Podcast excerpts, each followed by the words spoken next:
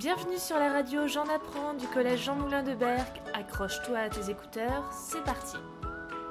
Des élèves du club Mémoire se sont rendus au lycée Lavezzari sur invitation de Monsieur Lamoute pour écouter le témoignage de Madame Askolovitch. Son enfance fut marquée par la déportation et la Shoah. Aussi, afin de laisser à ce témoignage unique et édifiant toute la place qu'il mérite, nous vous proposons une série de six émissions radio sur son enfance. Nous l'écouterons et suivrons son parcours des Pays-Bas jusqu'à la Suisse, en passant par les camps de concentration. Je laisse dès à présent la parole à Madame Askolovitch, dont le témoignage ne vous laissera pas indifférent. Bonjour, euh, je m'appelle Eline Askolovitch. Mon nom de jeune fille est Sulzbach parce que mon histoire n'est pas vraiment l'histoire euh, qu'on entend beaucoup en France, parce que moi, je suis née à Amsterdam de parents juifs allemands. Et j'ai été déportée de, des Pays-Bas. Alors pour commencer, je vous situe un tout petit peu d'où je viens. La langue maternelle de toute ma famille est allemand. Je spécifie aussi que les juifs allemands étaient complètement intégrés dans l'Allemagne jusqu'à Hitler. Hitler, qui était né en 1889, a écrit son livre Mein Kampf, mon, mon combat. Ma grand-mère, Aspire, a lu le livre complètement. Elle l'a mis de côté et elle a dit le type il est complètement fou, on ne peut pas faire faire tout ce qu'il veut faire et il n'y arrivera jamais. Sauf qu'il a, a pris le pouvoir en 1933, tout à fait légalement, et, il a tout de suite commencé une législation anti-juive en 1935. Mon père a décidé en 1933, avec Hitler au pouvoir, de quitter l'Allemagne parce qu'il était persuadé qu'il allait y avoir la guerre, mais il était également persuadé qu'il pouvait aller aux Pays-Bas où il avait de la famille et que les Pays-Bas resteraient neutres. Et puis, il a rencontré ma mère. Alors, ma mère, Aspire, était une élève brillante. Sauf que quand elle a fait son baccalauréat en 1934, il y avait marqué qu'elle était deuxième pour le baccalauréat et qu'elle pouvait rentrer dans la vie professionnelle. Parce qu'en 1934, les Juifs n'avaient plus le droit d'étudier, d'aller à l'université. Ils se sont mariés dans une petite ville, Wiesbaden, qui était entre Spire et Francfort.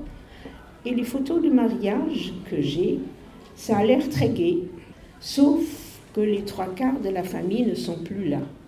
Tout le monde, presque tout le monde, est déjà parti. Sur la photo, il y a les parents de mon père, il y a les parents de ma mère, la sœur aînée de ma mère n'est plus là, elle est partie en Argentine.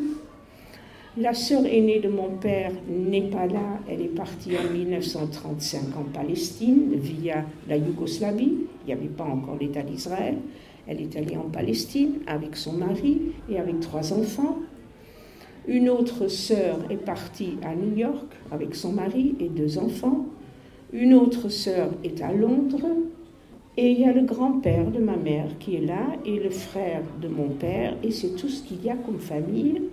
Pour moi, tout a commencé à la conférence d'Évian. Et les persécutions contre les juifs en Allemagne avaient commencé. On envoyait dans des camps de concentration, on les persécutait dans la rue, ils n'avaient plus le droit de travailler, ils n'avaient plus le droit d'étudier, ils n'avaient plus le droit d'exercer, d'être médecins, ils étaient complètement mis à l'écart de la société. Et Hitler avait dit aux États-Unis, à l'Angleterre et à la France, si vous me débarrassez de tous les juifs, j'en veux plus un seul sur le sol allemand, ça sera bon, j'arrêterai. Et donc le 6 juillet 1938, la conférence d'Evian a commencé.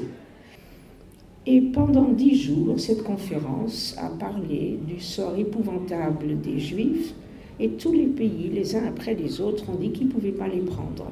Et Hitler, en ce moment, a compris.